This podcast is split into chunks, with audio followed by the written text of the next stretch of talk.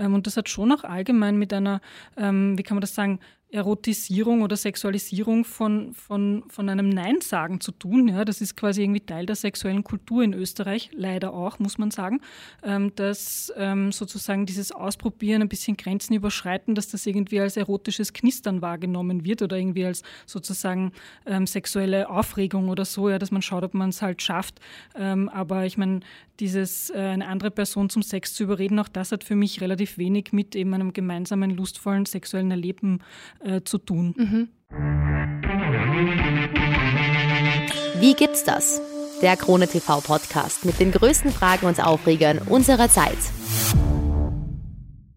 Also heute geht's mal los mit einer großen Trigger Warning, also ähm, mit einer kurzen Warnung, weil in dieser Folge geht es nämlich um ein besonders heikles Thema und zwar Vergewaltigung in der Partnerschaft. Das ist in Österreich nämlich noch gar nicht so lange strafbar und darüber spreche ich mit meinem heutigen Gast. Sie ist Soziologin, Sexualpädagogin und Studienleiterin an der Fakultät für Psychologie der Sigmund Freud Universität in Wien. Und sie schreibt in der Krone-Kolumne Stadtpikant über alle möglichen Themen rund um Sex. Herzlich willkommen, Barbara Rothmüller. Vielen Dank für die Einladung. Danke, dass Sie heute da sind. Fangen wir vielleicht gleich mal kurz mit einer Begrifferklärung an. Was genau ist denn eigentlich eine Vergewaltigung? Als Vergewaltigung wird bezeichnet, wenn eine dem Beischlaf ähnliche äh, Handlung vorgenommen wird. Ähm, das heißt äh, übersetzt, wenn mit Gewalt oder Zwang oder Drohung ähm, anal, vaginal oder oral penetriert wird. Ja, das ähm, kann mit einem Penis sein, kann aber auch mit Gegenständen sein oder einem Finger. Das wird sozusagen rechtlich unter einer Vergewaltigung verstanden. Ähm, vielleicht, ähm, welche Arten von sage ich jetzt mal, sexueller Gewalt gibt es denn noch so abgesehen von der Vergewaltigung? Mhm. Ja, also es gibt sexuelle Gewalt, äh, wo es zum Beispiel zu keiner Penetration kommt. Ähm, das wird dann als sexuelle Nötigung bezeichnet. Also wenn ähm, zum Beispiel ähm, jemand einer anderen Person auf den Penis äh, greift oder auf die Vulva oder auf die Brust zum Beispiel. Es gibt äh, sexuelle Belästigung. Das wäre, wär, wenn eine einer Person zum Beispiel auf den Hintern gegriffen wird ähm, oder auch auf den Oberschenkel ähm, und dass die Person nicht möchte. Das äh, fällt unter sexuelle Belästigung.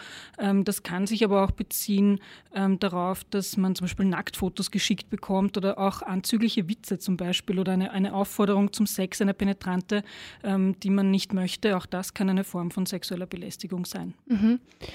Und ab wann gilt, ähm, sage ich jetzt mal, eine, eine Handlung auch vom Gericht als Vergewaltigung, weil es gibt ja, es gibt ja schon so ein bisschen so eine Art Grauzone ähm, in bestimmten Situationen. Wie, wie kann man das ein bisschen erklären und vielleicht auch ein bisschen ähm, differenzieren? Mhm. Also ich meine, bei einer Vergewaltigung gibt es eigentlich keine Grauzone. Also wenn eine Person ähm, durch Zwang, Gewalt oder Drohung dazu gebracht wird, dass sie ähm, eine Penetration über sich ergehen lässt, ja, ähm, dann wird das vor Gericht ähm, als Vergewaltigung gewertet. Okay, das heißt, da gibt es keine Möglichkeit, wo man dann sagt, ah, das ähm, zum Beispiel, vielleicht, vielleicht erkläre ich mal, warum ich überhaupt diese Frage stelle. Ja. Es ähm, gibt ja momentan einen großen Fall in den Medien, vor allem in Deutschland. Ähm, da geht es um den Comedian Luke Mockridge äh, und da gab es halt einen, einen Vorfall vor einigen Jahren. Da hat äh, seine Ex-Freundin, seine damalige Freundin, hat in einem Podcast sich geäußert und hat halt ähm, ohne Namen zu nennen erklärt, dass sie mal in einer toxischen Beziehung war, hat erklärt, dass ähm, ihr an einem besonderen spezifischen Abend, ähm, dass der damalige Partner auch Grenzen überschritten hat. Und da ist jetzt ein bisschen gerade in Deutschland irgendwie ähm, das Thema groß geworden und hier in Österreich ist es auch ein bisschen rübergeschwappt, so ab wann kann man denn sagen, dass es eine Vergewaltigung ist? Deshalb diese Frage, ob, kann man da irgendwie gerade weil es in einer, in einer, Partnerschaft ist, kann man da noch irgendwie sagen, hey, da ist noch eine Grenze, ähm, kann man sagen, da ist es noch eine Grauzone, geht das überhaupt? Kann man das irgendwie definieren? Also ich glaube, man muss da unterscheiden ähm, zwischen dem, was rechtlich eigentlich zu bestrafen ist und der Beweisbar- und Nachweisbarkeit solcher Handlungen. Ähm, wenn eine Person, wie gesagt, auch in einer Partnerschaft, das ist überhaupt kein Unterschied, ob das in einer Partnerschaft oder, oder sozusagen mit einer fremden Person passiert, ähm, aber wenn eine Person ähm, durch Gewalthandlungen oder einer Drohung oder so dazu gebracht wird, wie gesagt, ähm, Penetration zu erleiden, dann ähm, fällt das unter eine Vergewaltigung. Ähm, eine andere Frage ist, wie das vor Gericht beweisbar gemacht wird, wenn diese zwei Personen ähm, alleine waren zu dem Zeitpunkt, ähm, wie das sozusagen nachvollziehbar gemacht werden kann. Ähm, das ist, wenn es äh, zu, zu, körperlicher Gewalt gekommen ist, ähm, gibt es möglicherweise Spuren, die auch dokumentiert werden können. Ähm, dann sieht die Sache natürlich ein bisschen anders aus. Ähm, wenn es aber um Drohung, also wenn das sozusagen unter Drohungen zustande gekommen ist, ist natürlich die Nachweisbarkeit sehr viel schwieriger gegeben. Mhm. Und äh, wenn man jetzt sich in so einer Situation befindet, in, in einer Partnerschaft, in der sowas passiert, in der man ähm, ganz klar sagt, da, da, wurden einfach Grenzen überschritten, wie handelt man dann in dem Moment am besten? Was, wie, wie kann man da am besten vorgehen? Also ich glaube, es ist wichtig zu sehen, dass meistens ähm, solche Erfahrungen nicht vom Himmel fallen, gerade in einer Partnerschaft, sondern dass ähm, sehr häufig äh, Menschen, die sexuelle Gewalt ausüben, ähm, das schrittweise aufbauen. Ähm, das heißt, das beginnt möglicherweise damit, dass ähm, diese Partner, meistens sind es ja Männer, ähm, sehr stark versuchen, Kontrolle auszuüben. Vielleicht auch die sozialen Kontakte zu kontrollieren, Menschen zu isolieren, die Partnerin zu isolieren von Freundinnen, von ihrer Familie, von Unterstützungspersonen. und dann möglicherweise sich Gewalt auch langsam aufbaut. und da gilt es natürlich äh, möglichst früh auch sozusagen Grenzen zu ziehen in einer Partnerschaft und sich nicht auf ähm, Ausflüchte einzu, also sich darauf einzulassen, dass sich Täter dann oft auch rechtfertigen oder entschuldigen, ja, ähm, oder sagen, ja, sie hatten Stress oder ähm, keine Ahnung, sie haben halt mal kurz sozusagen die Kontrolle verloren, aber kommt nie wieder vor. Also auf solche Ausflüchte ähm, sollte man sich besser nicht ähm, einlassen, weil tatsächlich ähm, sexuelle Gewalttäter oft Wiederholungstäter sind. Wie kann man denn dann als Person, wenn man in dieser Situation dann ist, am besten vorgehen? Wo muss man sich am besten hinwenden direkt? Also ähm, es empfiehlt sich auf jeden Fall, also wenn tatsächlich ähm, sexuelle Gewalt oder auch ähm, einfach physische Gewalt ähm, vorgekommen ist, dass man sich schon an eine Beratungsstelle auch wendet. Ähm, natürlich ist der, das Erste immer, dass man sich an Freundinnen wendet oder an Familie, an enge Vertrauenspersonen. Ähm, aber gerade wenn das vielleicht schon öfters vorgekommen ist, äh, würde ich schon empfehlen, dass man tatsächlich auch, also wenn die Betroffene eine Frau ist, sich an Frauenberatungsstellen äh, wendet. Es gibt auch Frauennotrufe, also man kann auch telefonisch sich beraten lassen. Ähm, einfach um sich da auch systematisch sozusagen Unterstützung zu holen ähm, und sich aus so einer möglicherweise doch auch bedrohlichen Beziehung ähm, auch nachhaltig befreien zu können. Weil das ist schon was, was man auch aus der Erfahrung weiß. Also gerade wenn Frauen beginnen, sich zu wehren oder vielleicht autonomer werden, vielleicht auch über eine Trennung nachdenken und das vielleicht sogar aussprechen, das äh, ist schon was, was dann Täter auch sozusagen noch einmal ähm, sozusagen ähm, ja, dazu bringt, die Gewalt zu intensivieren, die Kontrolle zu intensivieren. Und da kann es dann möglicherweise schon auch zu gefährlichen Situationen kommen. Und deswegen sozusagen die Empfehlung, ähm, wenn man den Partner ähm, schon als sehr gewaltbereit einschätzt, sich da schon auch professionelle Hilfe zu holen. Mhm. Wenn wir uns jetzt vielleicht mal diesen ähm, Fall mit Luke Mockridge anschauen, vielleicht an dieser Stelle sehr gesagt, also ähm, sage ich jetzt mal, strafrechtlich wurde da jetzt nichts bestätigt, aber ähm, es, ist, es ist ein ein Thema, was halt auf jeden Fall noch aktiv ist. Ähm, seine Ex-Freundin, die das halt an die Öffentlichkeit gebracht hat, viele Leute glauben ihr das nicht. Viele Leute sagen, ja, warum ist, warum kommst du erst jetzt damit? Wieso hast du nicht in dem Moment sofort was ähm, getan? Warum hast du nicht gehandelt? Was, was ist da am besten die Antwort darauf? Also was würden Sie da in dem Moment dann ähm, als Antwort geben? Also ich glaube, es gibt verschiedene Gründe, warum Betroffene von sexueller Gewalt damit nicht gleich ähm, an die Öffentlichkeit oder auch zu Strafverfolgungsbehörden gehen. Ähm, das eine ist, dass man sich tatsächlich immer eine Anzeige auch gut überlegen muss, weil man weiß, dass ähm, die Verurteilungsraten doch relativ gering sind ähm, und dass eine sehr hohe psychische, psychosoziale Belastung für die Betroffenen äh, darstellt, sich so einem Gerichtsverfahren auszusetzen. Eben genau deswegen, weil sehr oft ähm, die Täter relativ gut darin sind, ähm, auch die Unterstützerinnen zu spalten. Ja, also da gibt es dann die, die sozusagen ähm, sagen der Täter, das ist doch so eine, so eine nette Person, so ein netter Typ oder so, ähm, der wird doch sowas nie machen. Ähm, ich schenke sozusagen der Darstellung des Täters Glauben und dann gibt es die UnterstützerInnen ähm, der betroffenen Person, die äh, sexuelle Gewalt erlitten hat und ähm, das ist sehr nervenaufreibend. Ja, also viele ähm, Personen sehen schon allein deswegen von einer Anzeige ab. Ähm, das andere ist, dass äh, manchmal für Betroffene von sexueller Gewalt auch gar nicht so ähm, schnell einsichtig ist, dass sie eigentlich hier sexuelle Gewalt erlitten haben. Also gerade wenn das in einer Partnerschaft ähm, oder in einer Liebesbeziehung oder ähm, ja irgendwie in einer sehr intimen Beziehung, vielleicht auch in einer Freundschaft oder so ähm, wenn es da zu Übergriffen kommt, ist das oft sehr schwierig und auch ambivalent ähm, sozusagen von, von der Gefühlsstimmung für die Betroffenen. Ähm, und das dauert manchmal auch eine Zeit, manchmal wirklich auch erst Jahre, dass man rückblickend erkennt, ähm, dass man da eigentlich sexuell ausgebeutet worden ist oder in dem Moment, den man vielleicht rückblickend nur als vielleicht ekelhaft oder irgendwie echt seltsam sozusagen in Erinnerung hat oder so, aber dass man versteht, dass da jemand ähm, ganz systematisch einen in eine sexuelle Situation gebracht hat, die man nicht haben wollte. Mhm. Und das kann sozusagen erklären, dass manchmal auch erst rückblickend äh, Leute realisieren, ähm, ja, dass sie da eigentlich unter Druck gesetzt worden sind. Mm, und genau, das erschwert natürlich ähm, auch ein Stück weit die, die Aufarbeitung von diesen ähm, sexuellen Gewaltfällen.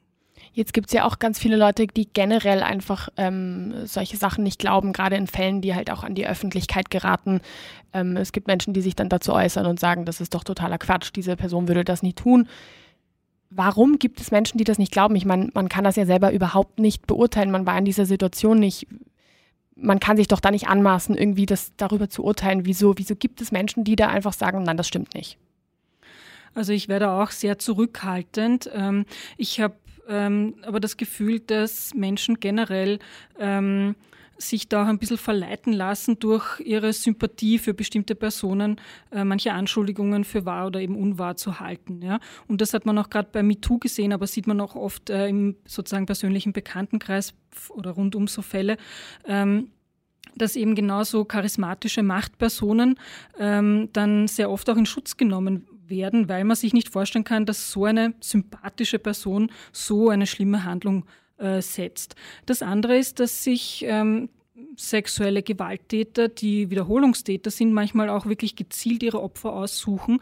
Und zwar dahingehend, dass die vielleicht eh schon, ähm, also dass die irgendwie verletzlichen Gruppen angehören. Ja, das können zum Beispiel sein ähm, Personen, die ähm, mit einer Behinderung oder Sexarbeiterinnen sind auch sehr häufig äh, von sexueller Gewalt betroffen ähm, oder auch Migrantinnen, auch ähm, äh, lesbische oder schwule Personen. Das sind alles ähm, gesellschaftlich vulnerable Gruppen, würde ich das äh, als, als das würde ich das bezeichnen, ähm, die, denen vielleicht nicht so schnell geglaubt wird oder vielleicht auch ähm, Personen, die älter sind oder die unattraktiv sind, unsympathisch sind oder so, ähm, wo sozusagen nicht die Sympathien der Leute sind. Und das sind dann oft auch die Fälle, wo die Leute sagen, ja, aber die doch nicht oder warum sollte der mit, mit dieser Person, also das glaube ich nicht oder so. Mhm. Ähm, und das nutzen Täter auch ganz gezielt aus. Okay. Ähm, jetzt, jetzt, ist mir auch gerade noch eingefallen, es gibt ja auch viele Leute, die, die behaupten, dass andere Menschen das sagen, weil sie Aufmerksamkeit wollen. Ähm, also ich meine, alleine, dass man das überhaupt sagt, finde ich schon sehr, sehr heftig, aber äh, warum sollte man die Aufmerksamkeit in so einem Fall wollen? Würde ich jetzt darauf antworten, was wäre denn Ihre professionelle Meinung dazu? Mhm. Also es ist jetzt nicht von der Hand zu weisen, dass es in Einzelfällen tatsächlich auch zu Anschuldigungen kommt, die nicht stimmen. Ähm, aber man muss das schon auch in einen Kontext setzen. Das sind ganz, ganz wenige Fälle. Und wenn man das in ein Verhältnis setzt dazu, wie häufig, ähm, auch wenn man sich Dunkelfeldstudien anschaut, wie häufig ähm, gerade auch Frauen von sexueller Gewalt betroffen sind, ähm, dann ist man vielleicht eher auch geneigt, einmal generell solchen Anschuldigungen zu trauen. Gott sei Dank sind ja die meisten Menschen noch gar nicht in der Position, dass sie das entscheiden müssen, weil letztlich entscheiden solche ähm, Anschuldigungen immer Gerichte. Ähm, und als Privatperson, aber auch als Forscherin sozusagen, ist man ja kein, keine, kein keine Juristin, kein Jurist und hat ähm, Gott sei Dank ähm, diese ähm, Vorwürfe dann auch nicht ähm, zu beurteilen. Ich verstehe schon, dass das ähm, im Einzelfall tatsächlich schwierig ist und dass man gerade auch, wenn man vielleicht persönlich involviert ist, also wenn diese Anschuldigungen einen Freund von einem betreffen oder einen Kollegen, den man eigentlich geschätzt hat oder so, ähm, dass das natürlich schwierig ist, da auch äh, den Vorwürfen zu glauben. Trotzdem äh, würde ich also als Feministin auch ähm, da eher erstmal von einer Parteilichkeit für die Opfer ausgehen, ähm, bis sozusagen das Gegenteil auch bewiesen ist. Ja? Also dass das wirklich eine Anschuldigung ist, die ähm, haltlos ist. Ähm, es stimmt, das gibt es, aber es ist selten. Jetzt haben Sie ja vorhin schon gesagt, ähm, ein möglicher Grund dafür, dass ähm, Menschen, die so eine sexualisi äh, sexualisierte Gewalt erlebt haben, dass sie das erst später äußern, könnte ja sein, dass sie vielleicht in dem Moment das gar nicht als solches gesehen haben. Jetzt habe ich mir ein paar Situationen mal rausgesucht, ähm, die natürlich weder was mit mir noch mit jemandem zu tun haben, den ich kenne oder was auch immer. Es war einfach, ich habe mich ein bisschen mal durchgeklickt und habe ein paar Situationen mal rausgesucht. Vielleicht können Sie da mal ein bisschen ähm, quasi definieren, ob das als so eine Gewalt gesehen werden kann oder nicht. Zum einen wäre das zum Beispiel das sogenannte Stealthing, also dieses der Akt des ähm, Kondomabziehens während des Geschlechtsverkehrs, wo die andere Person das nicht merkt. Kann man das da einordnen? Ähm, ich würde das schon als ähm, Verstoß gegen das sexuelle Selbstbestimmungsrecht sehen, weil wenn eine Person davon ausgeht, dass sie mit einer anderen Person safer Sex hat ähm, und in so einen geschützten Geschlechtsverkehr einwilligt, ähm, dann hätte sie aber möglicherweise in einen nicht geschützten Verkehr nicht eingewilligt. Ja? Und ähm, sozusagen ohne deren Zustimmung ähm, ist das tatsächlich ja, ein, ein Verstoß gegen die körperliche, sexuelle Selbstbestimmung. Mhm. Ähm, dann gibt es ja eventuell Situationen, gerade in einer Partnerschaft, vielleicht in einer bereits langjährigen Partnerschaft, wo die eine Seite vielleicht häufiger sexuelle Lust empfindet als die andere. Wie wäre so eine Situation zum Beispiel einzuschätzen, wenn die eine Person sagt, ähm, also irgendwie äußert oder, oder, oder vielleicht körperlich auch zeigt, dass, dass, dass äh, in dem Moment irgendwie eine sexuelle Lust vorhanden ist und die andere eigentlich diese Lust nicht vorhanden hat in dem Moment, aber sich einfach Streit oder Erklärungen oder sowas einfach ersparen möchte. Wie könnte man das eventuell einordnen? Mhm. Also da kommt äh, ein bisschen, würde ich sagen, auf die Intensität und die, den, letztlich auf, die, auf das Einverständnis innerhalb dieser Partnerschaft an.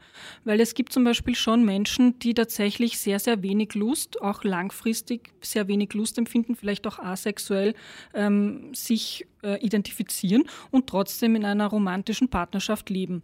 Ähm, das kann sein, dass sie tatsächlich nie Sex mit dem Partner der Partnerin haben, aber es kann auch sein, dass sich die ausmachen, dass sie sozusagen zur Lustbefriedigung der einen Person, die halt mehr Lust hat als die andere, ähm, dass sie halt sexuelle Aktivitäten machen, die der einen Person Spaß macht. Ähm, aber das ist sozusagen im, Einverständnis mit Zustimmung sozusagen der Person, ähm, für die das halt nicht so erregend ist, für die ist das halt vielleicht wie, wie man jemand eine Massage gibt oder so. Mhm. Das ist ja total in Ordnung. Das ist sozusagen ein Agreement, also ein Einverständnis innerhalb dieser Paarbeziehung. Und da sind ja Menschen frei, ihre Sexualität zu leben, wie sie möchten.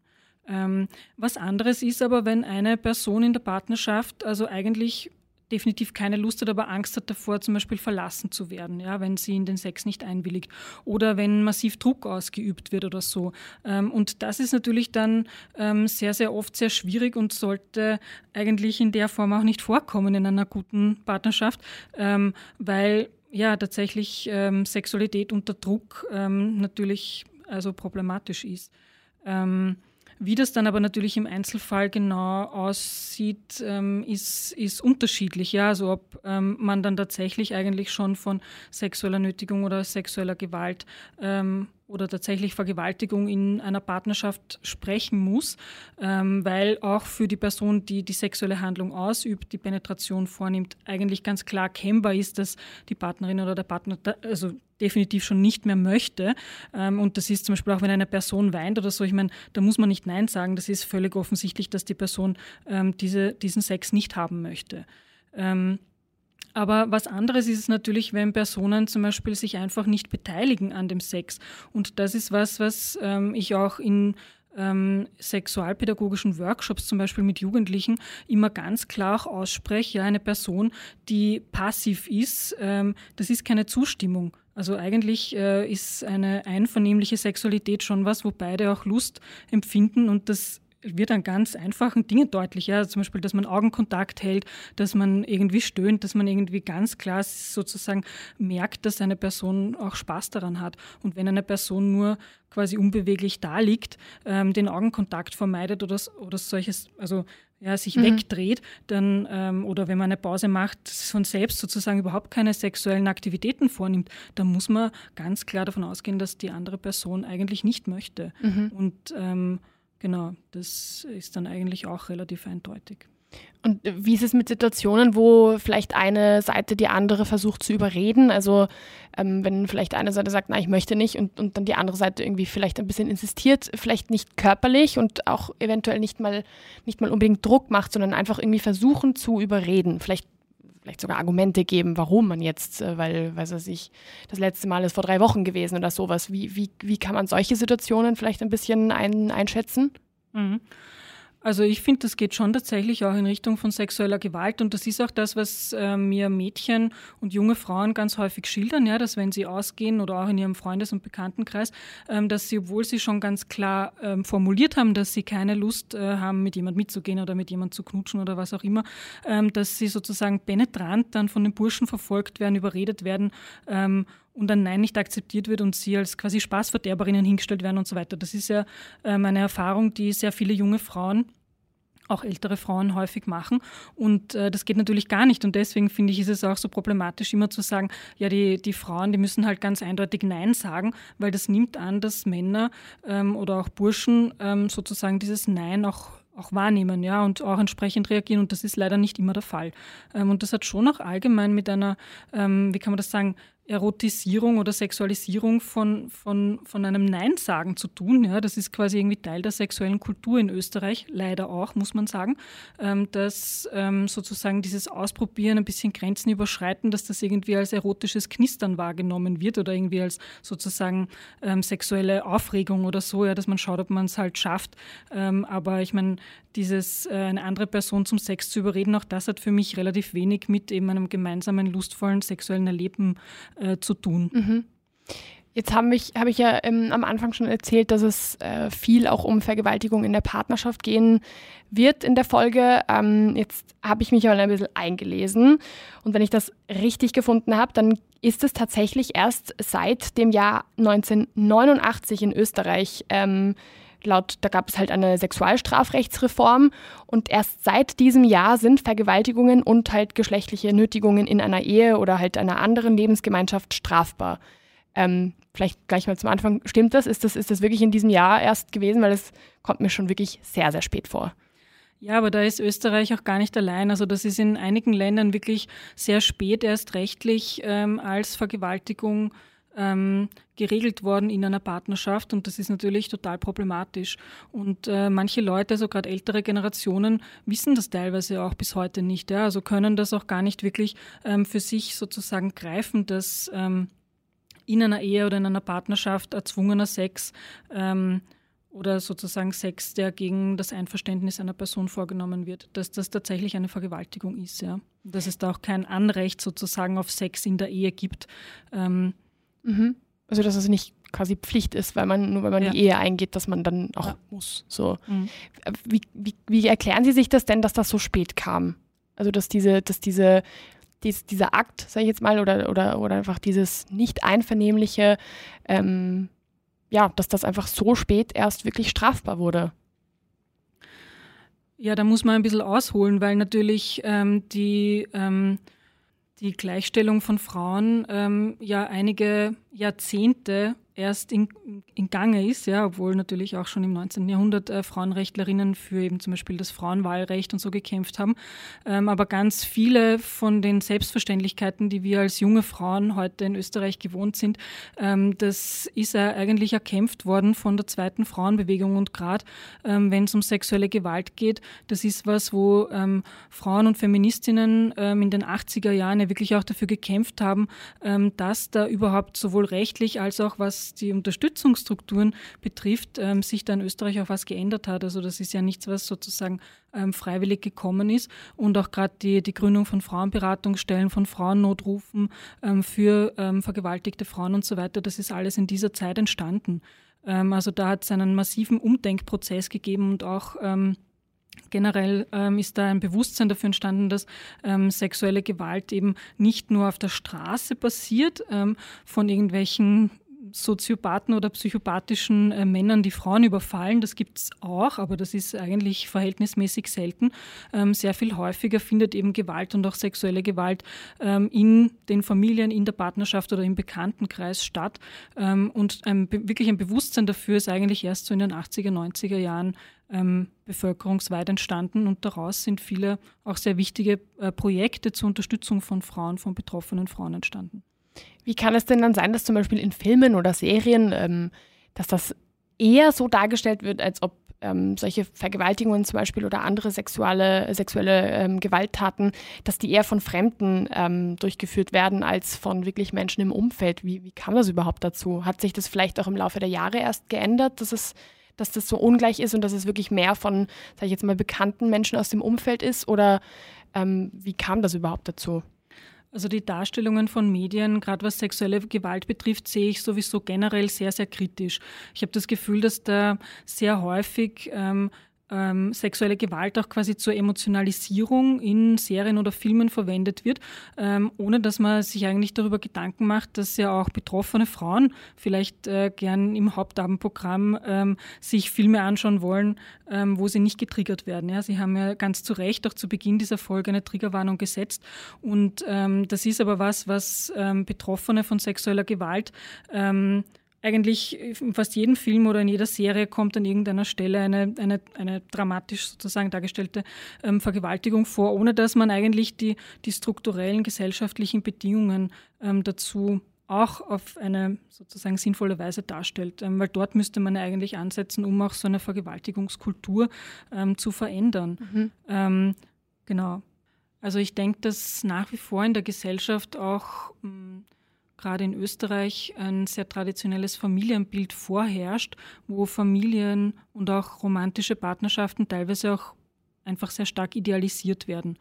Ähm, und alles, was davon abweicht, ähm, will man zumindest nicht im eigenen Umfeld sehen und wahrnehmen. Ja, also das ähm, ist schon auch was, dass Menschen da teilweise auch bewusst und gerne wegschauen, wenn auch in ihrem Bekanntenkreis ähm, Frauen von Gewalt und sexueller Gewalt betroffen sind.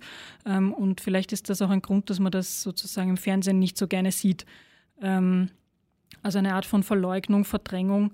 Ähm, auf der anderen Seite, ähm, wenn es jetzt nicht Filme sind oder so, gerade in den, in den ähm, Printmedien, gibt es ja schon auch so wirklich wie so Sexskandale aufgebaute, eine eine Skandalisierung von sexuellen Übergriffen. Und auch da kann man kritisch sagen, dass da oft auch eben die strukturellen Mechanismen hinter sexueller Gewalt eben leider oft nicht ähm, mitberichtet werden. Ja? Ähm, also die ähm, Machthierarchien in der Gesellschaft zum Beispiel, die dazu führen, dass ähm, Männer ebenso häufig äh, Frauen auch im Arbeitskontext sexuell ausbeuten können, ohne dass das ähm, relevante Folgen für sie hat.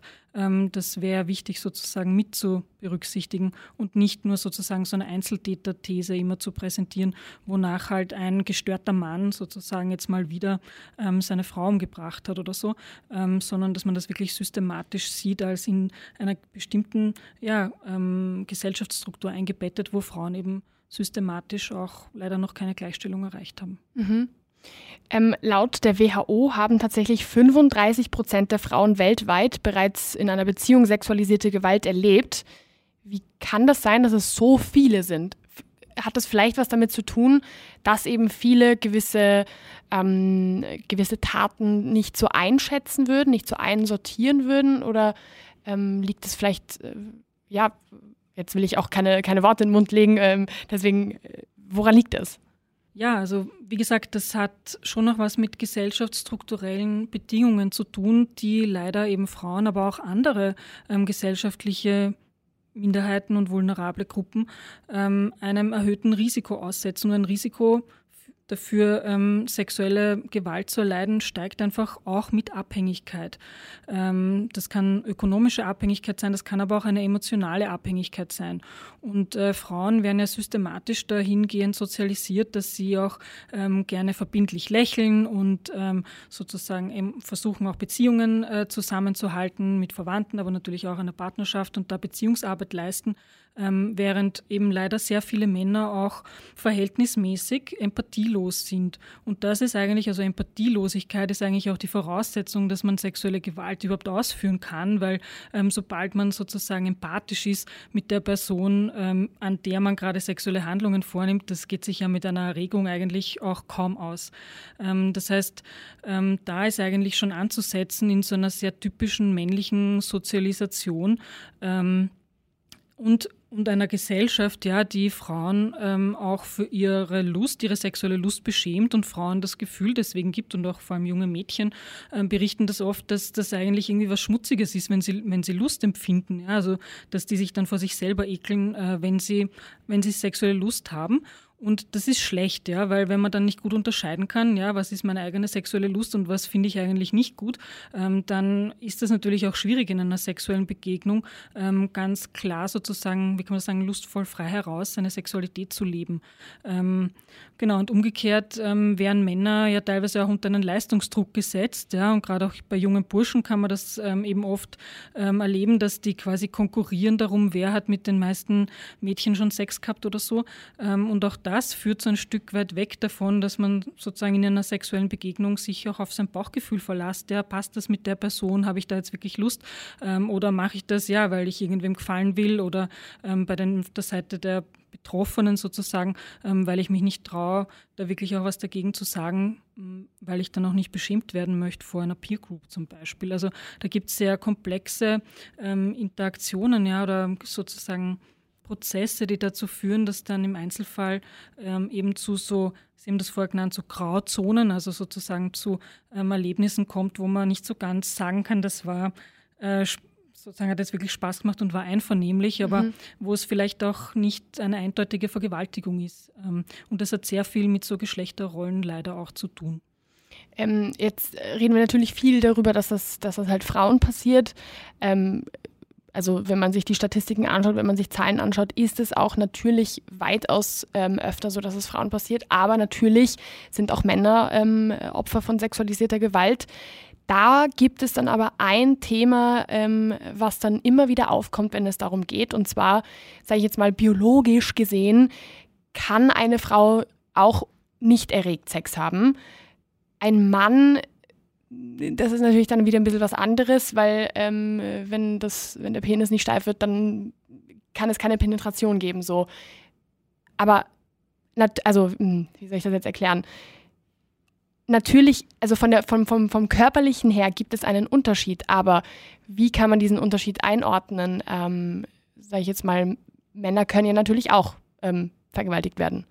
Warum gibt es dann so viele Menschen, die dann sagen, na Moment, das geht ja körperlich nicht? Also also wenn wir jetzt da wieder darauf zurückkommen, was ich ganz zu Beginn gesagt habe, wie Vergewaltigung definiert wird, dann wäre auch zum Beispiel erzwungener Oralsex eine Form der Vergewaltigung. Das, ähm, das assoziieren viele Menschen vielleicht nicht damit. Sehr viele denken dann noch immer an äh, meistens an eine heterosexuelle Penetration.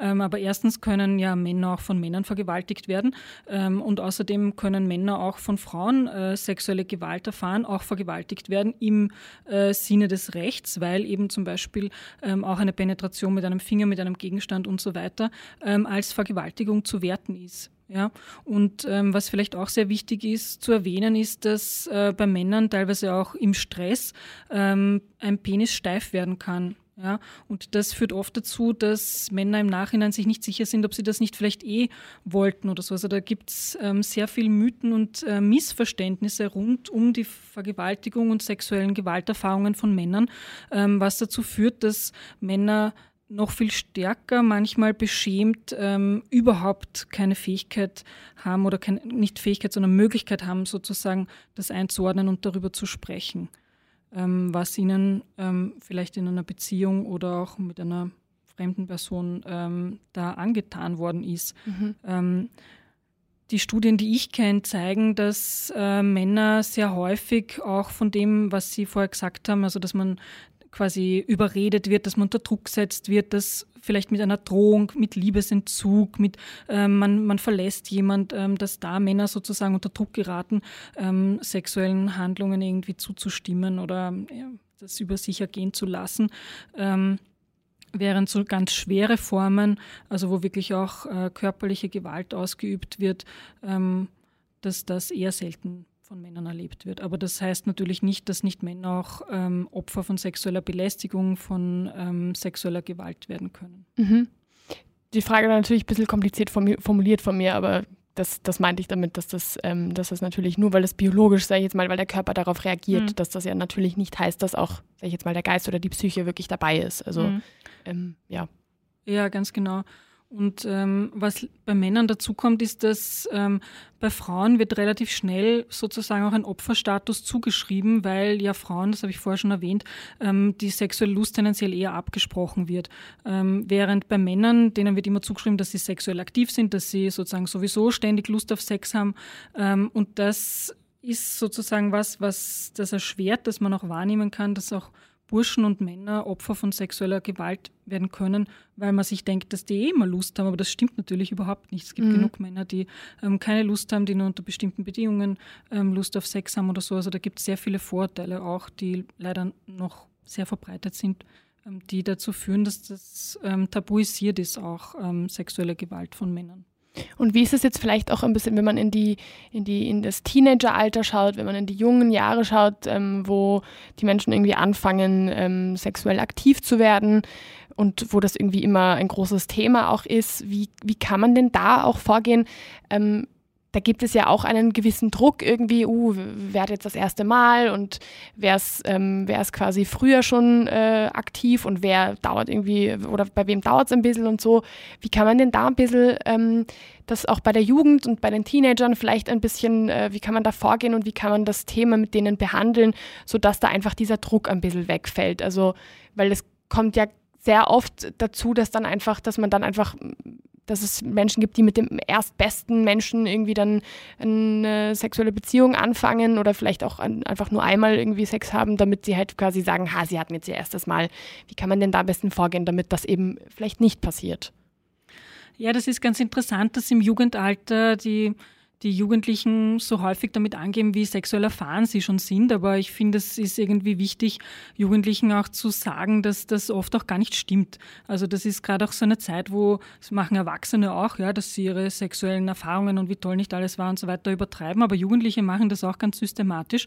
Ähm, und zu wissen, dass ähm, eben sehr viele Jugendliche eigentlich ihr erstes, erstes Mal, also wenn es jetzt um das erste Mal Geschlechtsverkehr geht, ähm, eigentlich erst ab 17, 16, 17 haben, ähm, oder danach, ist, finde ich, schon ein Stück weit entlastend. Ähm, das andere ist, dass nach wie vor, und äh, das sind ja Jugendliche gar nicht sozusagen die einzige Gruppe, sondern generell in der, in der Gesellschaft, gerade bei heterosexuellem Sex, ähm, äh, orientiert sich sozusagen alles immer an der Lust des Mannes. Ja? Also ähm, an seinem Orgasmus, wann ist er gekommen und so weiter. Ähm, während die Frauen da halt sich selbst auch sozusagen die Männer, gut, die haben sich halt an ihrer Lust orientiert, aber auch die Frauen orientieren sich an der Lust der Männer und das ist natürlich schlecht, ja, gerade bei so frühen sexuellen Begegnungen, wo man vielleicht noch nicht so viel Erfahrung hat, ähm, wenn man da sozusagen so abgeschnitten wird von der eigenen Lust, dann ist das für junge Mädchen oft sehr sehr schwierig tatsächlich, ähm, auch Grenzen für sich zu ziehen, weil ihnen vermittelt wird, dass es ja gar nicht darum geht, dass sie Lust haben, sondern sozusagen der Typ oder ihr Partner ähm, sozusagen Spaß am Sex hat. Ähm, und deswegen sehe ich auch alle sozusagen Tipps, wie, wie kann man äh, eine tolle Geliebte sein, wie kann man den Freund noch besser befriedigen und so weiter, eigentlich auch sehr, sehr kritisch, weil eigentlich müsste es gerade auch für junge Frauen darum gehen, dass sie für sich auch einmal ihr Begehren, ihre Lust sozusagen entdecken und ähm, vielleicht auch ihren eigenen Zugang zu ihrem eigenen Körper ähm, und dann sozusagen das auch mit einer zweiten Person auch nochmal anders aushandeln können in einer Interaktion, als wenn die da noch gar keinen Bezug dazu haben. Mhm. Vielleicht, wenn wir jetzt nochmal auf diese Fälle eingehen, ähm, wo ich am Anfang so ein paar Situationen geschildert habe und wir irgendwie versucht haben, die ein bisschen äh, einzuordnen. Wie ist es denn, wenn, weil gerade weil das in der Jugend einfach sehr auch oft, äh, auch oft passiert, aber eben auch im ähm, späteren Alter, wenn es zu zum Beispiel Tinder-Dates kommt. Also Dates ähm, äh, mit Apps, auch äh, Grinder, äh, Bumble, wie sie alle heißen, da ist ja oft schon so ein bisschen dieser Hintergedanke, man trifft sich und es kann dazu kommen, dass irgendwie, ähm, äh, dass einfach Sex äh, entsteht oder daraus resultiert. Wie kann man in so einer Situation das dann einordnen, wenn dann ähm, tatsächlich es zu einer Vergewaltigung kommt, beziehungsweise vielleicht, wenn es zu anderen Grenzüberschreitungen kommt und ähm, danach aber gesagt wird, naja, du hast dich mit der Person getroffen. Also wolltest du es ja irgendwie auch. Wie kann man da am besten irgendwie darauf eingehen?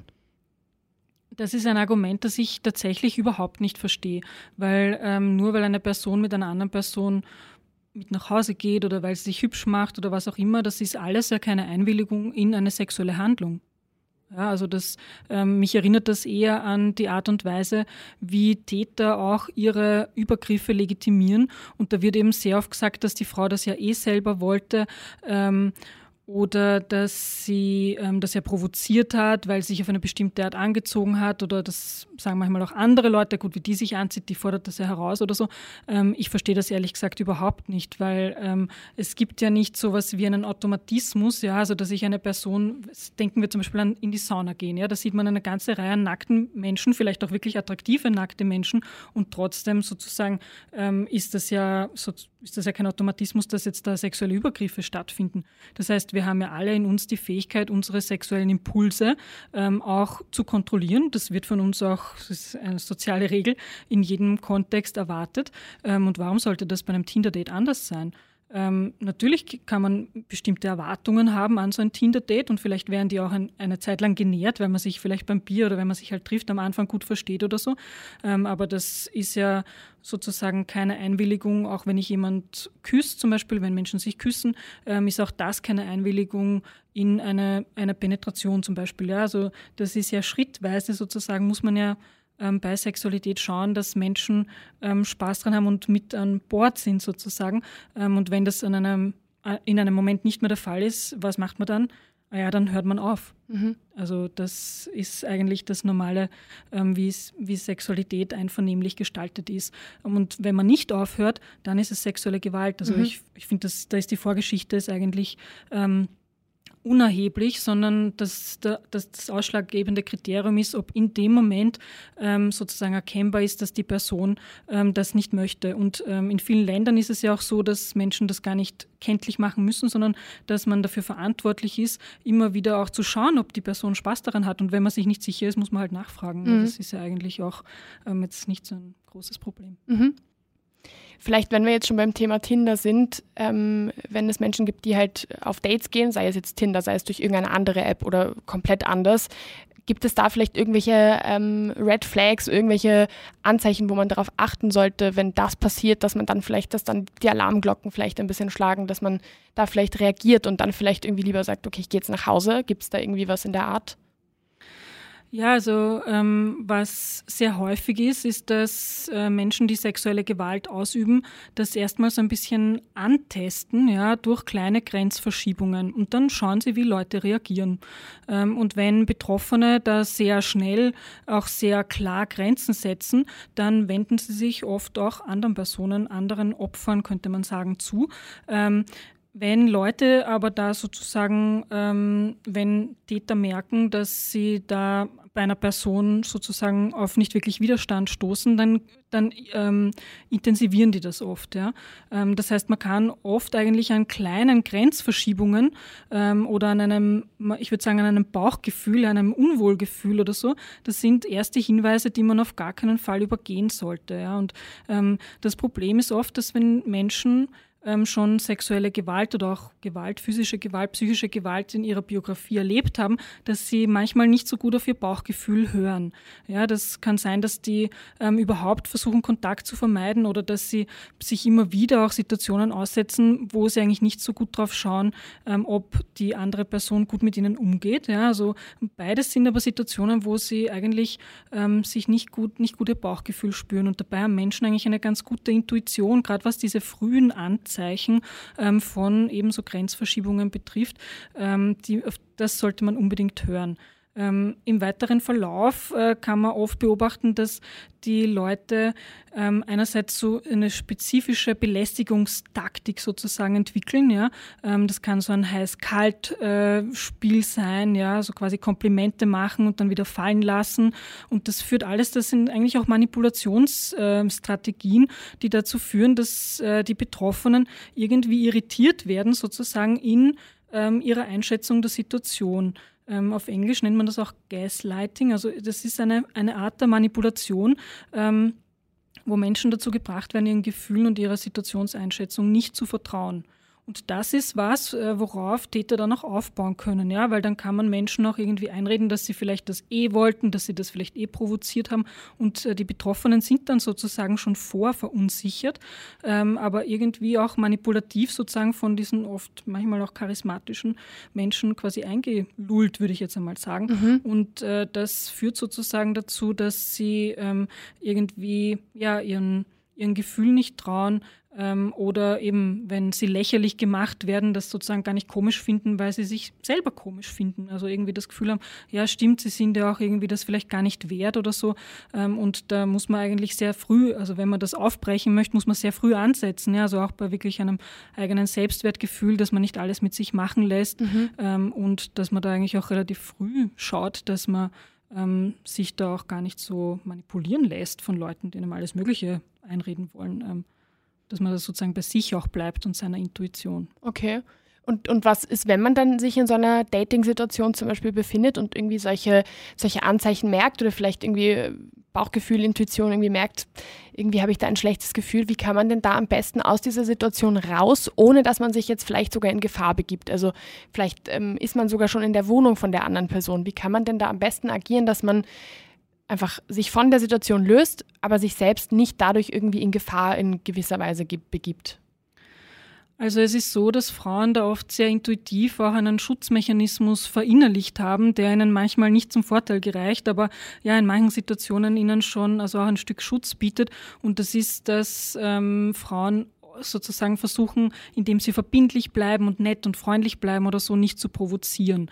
Ähm, wenn man natürlich in, allein in einer Wohnung von einer Person ist, die einen bedroht, ähm, das ist natürlich eh schon sehr, sehr spät. Ja? Also dann äh, kann man eigentlich nur mal schauen, dass man die Polizei ruft oder ähm, versucht sozusagen aus der Wohnung zu kommen.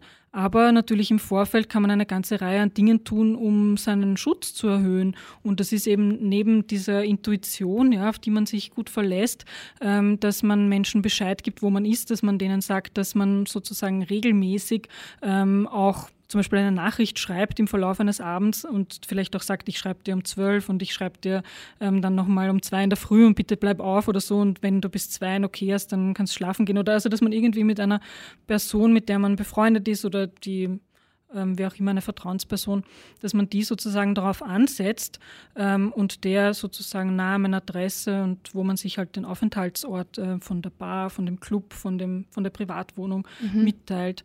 Ähm, da kann man sich ein, ein, Stück weit zumindest absichern. Mhm. Ja, jetzt fällt mir gerade ein, also ich, wenn, wenn ich mal irgendwie irgendwelche Dates mit jemand äh, Fremden hatte oder so, dann habe ich auch immer ähm, mindestens einer anderen Person den Standort geschickt, eventuell sogar ein Foto vom Profil geschickt. Ähm, äh, eben auch, wenn ich die Adresse irgendwie, die Wohnadresse erfahren habe, dann habe ich auch das gesagt, vielleicht auch mindestens den Bezirk wusste oder so. Also das, ähm, das war tatsächlich was, was ich irgendwie einfach intuitiv immer gemacht habe und ähm, wo ich danach im Nachhinein irgendwie mich auch einfach besser gefühlt habe, weil ich mir gedacht habe, man weiß ja nie. Es ist ja im Endeffekt doch eine fremde Person und je mehr irgendwie dann jemand anderes noch involviert ist, desto besser. Ähm, genau. Ja, dann. Also das, das Gute ist ja, dass eigentlich solche ähm, sexuelle Gewalt nicht so häufig vorkommt. Ja, also auch gerade ähm, beim Dating gibt es ja ganz viele Menschen, die eigentlich mit bestem Wissen und Gewissen sozusagen sich treffen, um Spaß zu haben.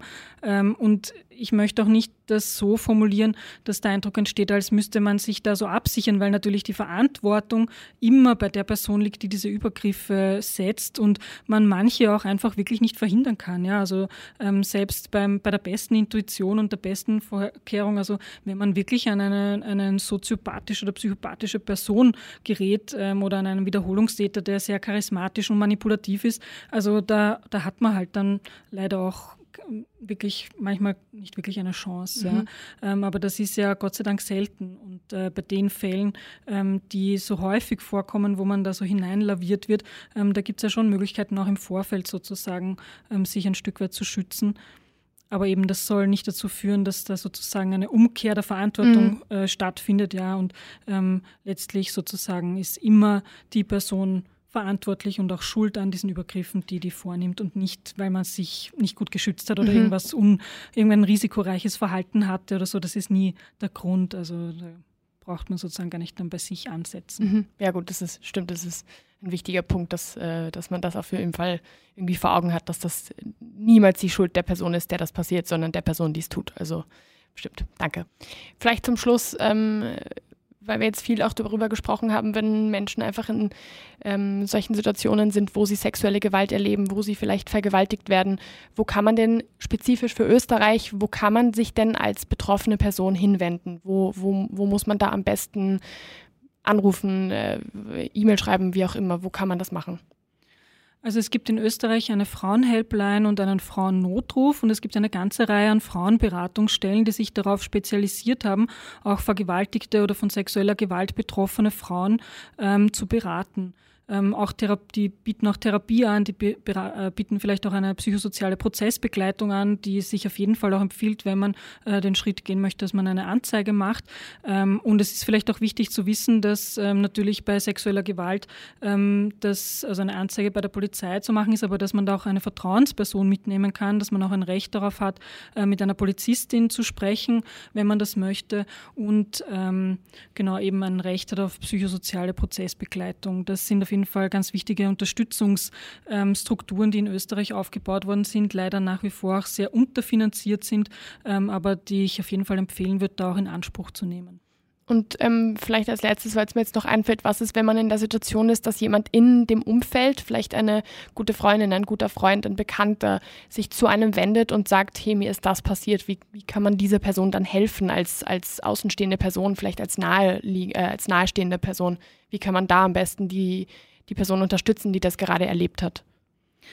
Also was ich ganz wichtig finde, ist, dass man da ähm, auf jeden Fall auf die Grenzen der betroffenen Person achtet. Ja? Das heißt, dass man nicht ähm, überaktiv wird, ja, und glaubt, man muss jetzt für die Person alle möglichen Sachen machen oder wen kontaktieren oder anzeigen oder, oder sozusagen hyperaktiv wird, sondern dass man ganz in Ruhe versucht, dort dabei zu bleiben, was die Person ähm, gerade in dem Moment braucht. Ähm, und wenn das ein Gespräch ist oder wenn das eine Ablenkung ist, dann ist das super. Ähm, man muss auch nicht das Geschehen erzählt bekommen oder da ständig nachfragen. Ähm, Gerade zu Beginn, glaube ich, ist wirklich ganz, ganz wichtig, dass man sich an dem orientiert, was die Person ähm, sagt, was sie braucht oder, oder gerne hätte. Ähm, man kann sich da natürlich auch selbst äh, Unterstützung holen, ähm, wenn man sich unsicher ist, wie man eine betroffene Person äh, gut unterstützen kann. Aber ähm, gerade auch diese, dieses Vertrauen sozusagen, ähm, das ähm, da aufgebaut worden ist, wenn einem jemand erzählt, dass man sowas erlebt hat, ähm, das gilt es auf jeden Fall auch zu wahren, indem man eben nicht dann mit anderen Personen drüber spricht oder irgendwas in die Wege leitet, was nicht im Sinne der Person ist. Mhm. Dann sage ich vielen, vielen Dank ähm, für diese wirklich wichtigen Infos und äh, vielen Dank, dass Sie da so offen mit mir auch drüber gesprochen haben, über, über dieses Thema, weil das ist, glaube ich, etwas, was ähm, offener behandelt werden sollte. Und deswegen vielen Dank, dass Sie da waren. Vielen Dank für die Einladung und das Gespräch. Wie gibt's das? Der Krone TV Podcast mit den größten Fragen und Aufregern unserer Zeit.